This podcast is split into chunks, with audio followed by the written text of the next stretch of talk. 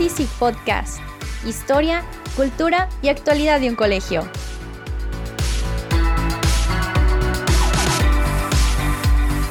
Soy su presentadora y amiga Mariana Franco.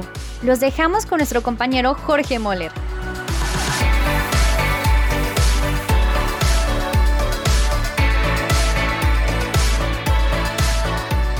Bienvenidas, bienvenidos al programa Somos Easy, podcast del Instituto de Humanidades y Ciencias de Guadalajara. Les habla su amigo y compañero Jorge Moller. Gracias por acompañarnos hoy. Y bueno, ¿de qué hablaremos este día? Hoy estaremos dialogando de nuestra identidad pedagógica, de qué nos define como colegio en materia de educación y cómo es que buscamos desarrollarla, en pocas palabras, de quiénes somos. Tenemos casi 20 minutos para estar conectados Así que quédate con nosotros porque la invitada de hoy tiene mucho que decirnos.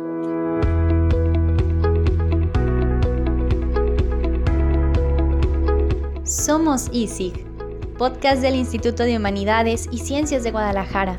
Encuéntranos en calle Félix Ruller, número 3875, Zapopan, Jalisco. Somos ISIG, muy cerca de ti. El ISIC es una institución con una trayectoria de más de 55 años de experiencia pedagógica. En todo ese tiempo, nuestro instituto ha buscado las mejores maneras para responder a las necesidades de sus estudiantes, también de sus profesores y trabajadores en sentido general. Pero para ello se necesita de una fórmula que nos distinga, que nos haga únicos y nos identifique entre los tantos colegios que existen en Jalisco y en México. ¿Quieres saber cuál es esa fórmula? Fácil nuestro modelo educativo. Sobre todo esto queremos dialogar hoy con la coordinadora académica del ISIC, la maestra María Teresa Ramos López. Bienvenida, Tere. Hola, Jorge, ¿qué tal? ¿Cómo estás? Muy bien, muy bien. ¿Y tú? Bien, también muchas gracias. Gracias por la invitación. Oye, Tere, yo ya adelantaba algunas, algunos aspectos que tienen que ver con el significado de un modelo educativo y me llama la atención que el nuestro, en especial, ha querido poner al centro de la educación al ser humano, al alumno que estamos formando. ¿De dónde surge esta idea?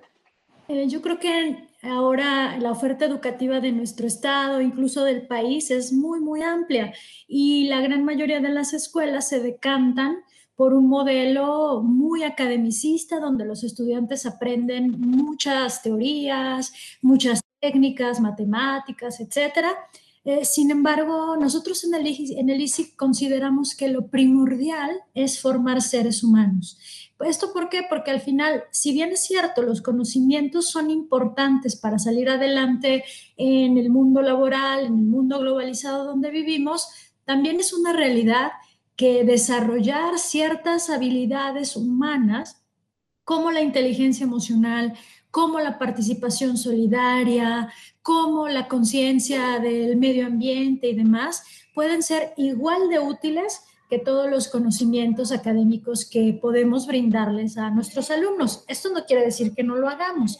Sin embargo, como bien dijiste, en el centro del modelo educativo está la formación humanística y esta formación humanística está inspirada en la, en la espiritualidad de la cruz que básicamente es nuestra mística de fe que nos, que nos establece, que nos distingue como colegio. ¿Y a qué se refiere? Bueno, básicamente nuestro ejemplo es Jesucristo y por supuesto somos una institución mariana.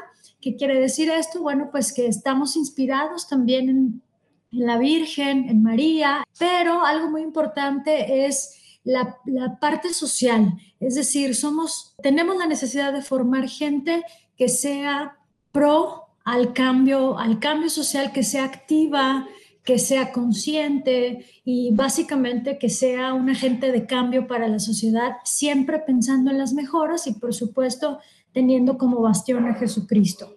Me parece muy enriquecedor y muy interesante lo que dices porque creo que parte de esta noción de que si bien hacemos humanos como especie, la parte existencial de cómo es un ser humano, eso lo vamos formando y construyendo, ¿no? ¿Cómo ha sido el proceso para hacerla concreta en elementos de pedagogía, de educación? lo hemos aterrizado a través de la formación humanista. Eh, el humanismo, como tú bien sabes, pues es una teoría que surge desde el siglo XVI, en donde se privilegia o se ensalzan algunas de las características del ser humano. En este caso en particular, y considerando pues las enseñanzas de Jesucristo, una de las cosas con las que se ha trabajado fuertemente en el colegio son con los proyectos de, promoción de la fe, en donde además de enseñar demostrar estos principios de la espiritualidad de la cruz y estos 14, 15 principios de la, de de la cadena del amor, eh, se vive el día a día de, la comunidad, del trabajo colaborativo, del trabajo con otros. Eh, tenemos también ah, retiros espirituales, algunos ejercicios específicos que tienen que ver con el conocimiento primero de qué es la, espiritual, la espiritualidad de la cruz. Y posteriormente también esto se hace de forma transversal con ah, los proyectos, de, eh, con un programa específico que se llama Proyección Social. Y esta, este proyecto lo que, lo que implica es que desde preescolar hasta preparatoria nuestros chicos vayan a ciertos procesos, a, conocer ciertas realidades de la sociedad, desde asilos, por ejemplo, casas hogares, etcétera. Los chicos más grandes de preparatoria incluso viven una semana laboral en donde se insertan a trabajos, obviamente eh, no de gerencia ni nada por el estilo, sino algo más aterrizado a lo que vive el mundo o la mayoría de la gente. Ellos se van haciendo conscientes de lo, de lo que cuesta estar inmersos en este proceso para también posteriormente ser agentes de cambio.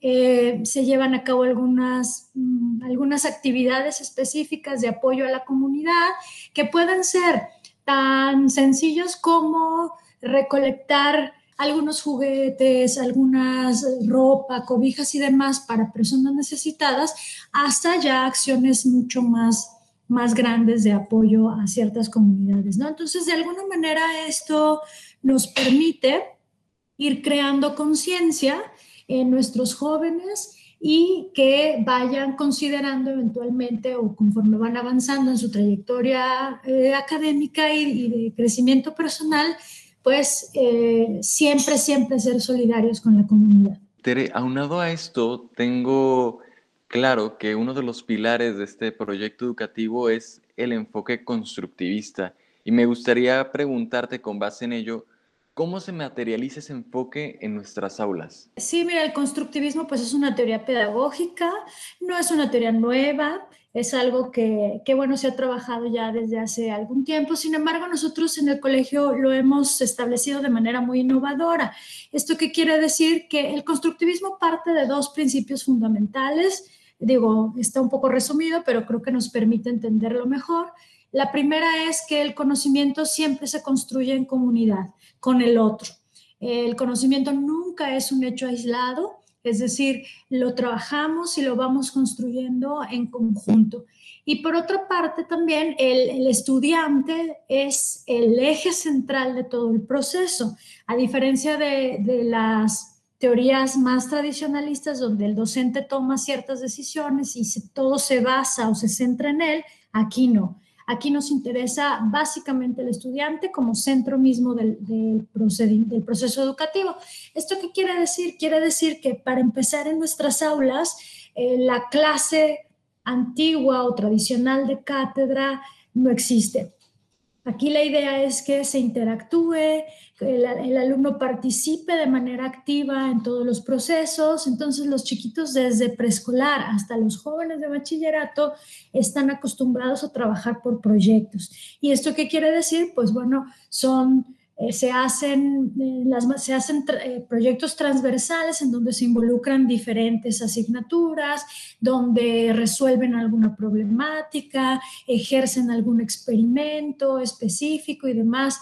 E incluso en las materias base o eje, que son español y matemáticas, por decirlo así, tenemos proyectos muy interactivos como por ejemplo los, los chicos de preescolar aprenden lectoescritura y manejo del lenguaje con un método que se llama el método Minjares, que parte del contar algunas historias y de reconocer a los personajes y, por lo, y, a partir de ahí las estructuras gramaticales básicas, pero los niños interactúan con tableros de madera, interactúan con el profesor, etc.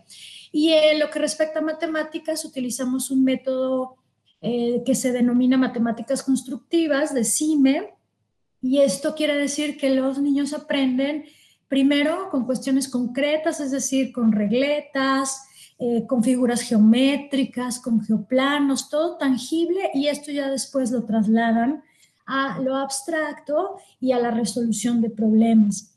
Tenemos también materias de ciencias, desde preescolar hasta preparatoria, unos laboratorios equipadísimos, padrísimos, en donde los, estudiantes pueden hacer experimentos. Tenemos eh, semanas de ciencias, por ejemplo, en español y en inglés. Y por otra parte, eh, tenemos un programa de fomento y promoción de la lectura muy importante que es transversal a todo el colegio. Entonces hay semanas de lectura, creación de textos literarios, cuentacuentos, etcétera, de tal manera que de alguna que, que todo el tiempo los niños están creando, están eh, inmersos en su propio aprendizaje. Y así es como vivimos el constructivismo, trabajando por proyectos, trabajando en experimentos, resolviendo problemas tangibles, desde los más pequeñitos del colegio hasta nuestros chicos de prepa. Suena a una tarea súper ardua tener todo eso claro, tener todo eso al día también, porque supongo que como el conocimiento va cambiando, va mutando, también hay que irlo actualizando. Pero de lo que dices, me gustaría rescatar eh, dos cosas. Una que eh, se ha repetido mucho en este podcast y no sé si los oyentes este, se han dado cuenta, pero hay un énfasis muy grande institucionalmente en lo que es la comunidad y lo que es hacer vínculos, ¿no? El conocimiento se hace a partir de la comunidad, a partir de hacer vínculos. También el área de proyección social tiene que ver con el vincularme con el otro. Eh, los proyectos del equipo de pastoral E tiene que ver con el vincularme con, con el otro y me parece que ese es un énfasis institucional muy importante y muy fuerte en este momento. Y lo otro era cuando hablabas de las semanas de ciencia y de lectura, que comentabas que estaban tanto en inglés como en español. Y de ahí me gustaría retomar que la formación bilingüe pareciera que es una de las líneas de trabajo que más llaman la atención de nuestro modelo educativo. Incluso ya algunos padres llegan al ISIC porque conocen acerca de nuestra propuesta educativa en ese sentido. Y quisiera que me comentaras cuán importante es que formemos a los alumnos en dos lenguas. Claro que sí, Jorge. Pues mira, finalmente, si seguimos siendo congruentes con toda la propuesta educativa que tiene nuestra, nuestro colegio, pues finalmente los tenemos que insertar a nuestros egresados, no importa del nivel donde, de donde egresen, eh, a la comunidad. Y hoy por hoy, pues tú sabes bien que vivimos en un mundo globalizado, en un mundo altamente competitivo y una de las habilidades que hoy por hoy sabemos que es innegable y sumamente necesaria, pues es el dominio por lo menos de una segunda lengua. En este caso, pues es el inglés. Eh, nosotros hemos privilegiado este, este aprendizaje de la segunda lengua, en este caso inglés, desde preescolar hasta bachillerato. ¿Y cómo lo vivimos en el? En el caso de preescolar y de primaria, utilizamos un modelo que se denomina inmersión total al idioma. ¿Esto qué quiere decir? Quiere decir que los niños vienen un día a, sus clases de español y todo el día tienen estas asignaturas con su maestra titular de español, entonces llevan eh, español, español, llevan matemáticas, geografía, historia, etcétera, en esa lengua y otro día lo utilizan completamente para el aprendizaje del inglés. Y entonces se desarrollan las habilidades más importantes de lectura, de escritura, de expresión oral, etcétera, ¿no? Eh, cuando nuestros estudiantes terminan la primaria y transitan a la secundaria, aquí el modelo cambia tanto el de secundaria como el de preparatoria, no tenemos un modelo de inmersión total por la carga de asignaturas que se tienen, pero el inglés se convierte en una asignatura curricular que llevan prácticamente todos los días y se hace por niveles. ¿Esto qué quiere decir? Que los chicos que vienen, por ejemplo, externos a estos niveles, se les hace un examen y se les coloca en el nivel de inglés que dominan. Nuestros estudiantes normalmente ya salen de la primaria con un inglés A2, es decir, estamos hablando de un inglés intermedio y siguen avanzando en ello. Y en preparatoria, eh, incluso ellos llevan una especialización como traductores. También para preparatoria cabe destacar que aquellos que han certificado el inglés en este caso nosotros utilizamos la certificación de Cambridge, también pueden aprender un tercer idioma que es el francés y también lo certifican en un A2 con un examen denominado DELF, que es el estándar de evaluación del francés. Entonces, fíjate, Jorge, los estudiantes que permanecen con nosotros en toda su trayectoria académica no solamente dominan dos lenguas, sino tres. Y si no, los que vienen externos, por ejemplo, a primaria, secundaria o prepa, eh, sí les podemos garantizar por lo menos un B2 de inglés con certificación Cambridge. Y eso ya les da un, un perfil completamente diferente para ingresar a la universidad y una habilidad extra que pueden utilizar en su vida de adultos. Esto es Somos ISIG Podcast. Descárganos desde Facebook o Instagram en arroba soy. Amigas, amigos, hoy estamos hablando acerca de la propuesta educativa del ISIG.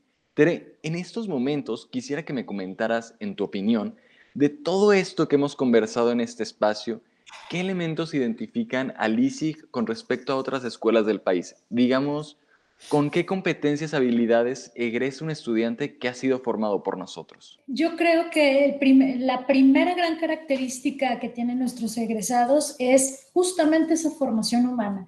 Es decir, hoy por hoy no solamente se requiere, como te decía yo al principio, ser un profesionista con muchos conocimientos y habilidades sobre la asignatura o sobre la carrera que hubiesen elegido, sino que también necesitamos seres humanos conscientes y comprometidos.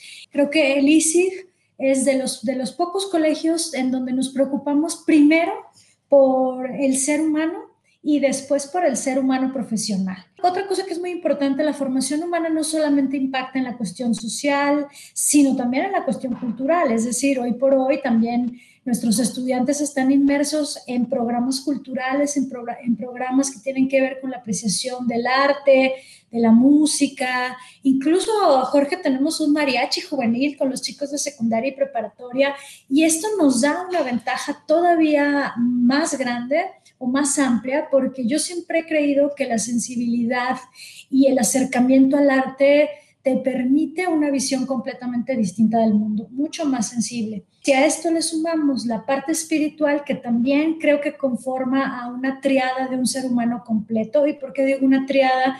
Porque sí, por una parte es la parte profesional, eh, la otra parte puede ser la parte física, que también es importante y que también aquí tenemos programas de educación física, de salud y de deportes, y la parte espiritual que nos hace ser seres humanos completos. Y finalmente, la calidad académica de nuestro colegio es bastante alta. En los estándares académicos o en las evaluaciones estandarizadas que tenemos, sobre todo en secundaria y preparatoria, el ISIC siempre está por encima de la media y se destaca como uno de los colegios eh, con mejores resultados en lo que respecta a lo académico. Entonces, fíjate qué padre nuestros egresados son eh, estudiantes de excelencia que además son bilingües o incluso trilingües, aquellos que salen de la preparatoria con nosotros, pero también son seres humanos conscientes, comprometidos, sensibles al arte y eh, con una espiritualidad muy fortalecida. Entonces, para mi gusto, es un perfil muy completo y muy necesario en el mundo que vivimos. Vale, Tere, muchísimas gracias por tu presencia en Somos ISIC. Espero que no sea ni la única ni la última vez que te veamos por acá. Eh, nos estamos viendo. Muchas gracias, Jorge, por la invitación. Queridos oyentes, estamos cerrando esta transmisión de nuestro podcast dedicado a la innovadora propuesta académica de nuestro colegio. ¿Quieren saber de qué hablaremos la próxima semana? Déjenles cuento. Estaremos dialogando sobre el nacimiento de Jesús en nuestras vidas Y vendrá nuestro queridísimo Francisco Hernández, subdirector general de nuestro colegio hermano de Ciudad de México, el INUMIC. Somos ISIC Podcast, un espacio diseñado para estar cerca de nuestra comunidad educativa, un canal de comunicación para saber de ti, para conocer de todos los que elaboramos aquí. Soy tu amigo y compañero Jorge Moller. Espéranos la próxima semana y recuerda, somos ISIC.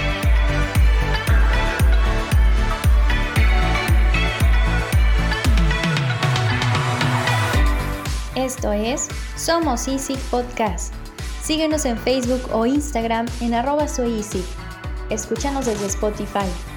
Guión Rosana Zamora. Producción Lisa Ávila, Rafael Carrillo y Rosana Zamora. Presentó Jorge Moller. Yo soy Mariana Franco, presentadora y amiga. Somos Easy Podcast, muy cerca de ti.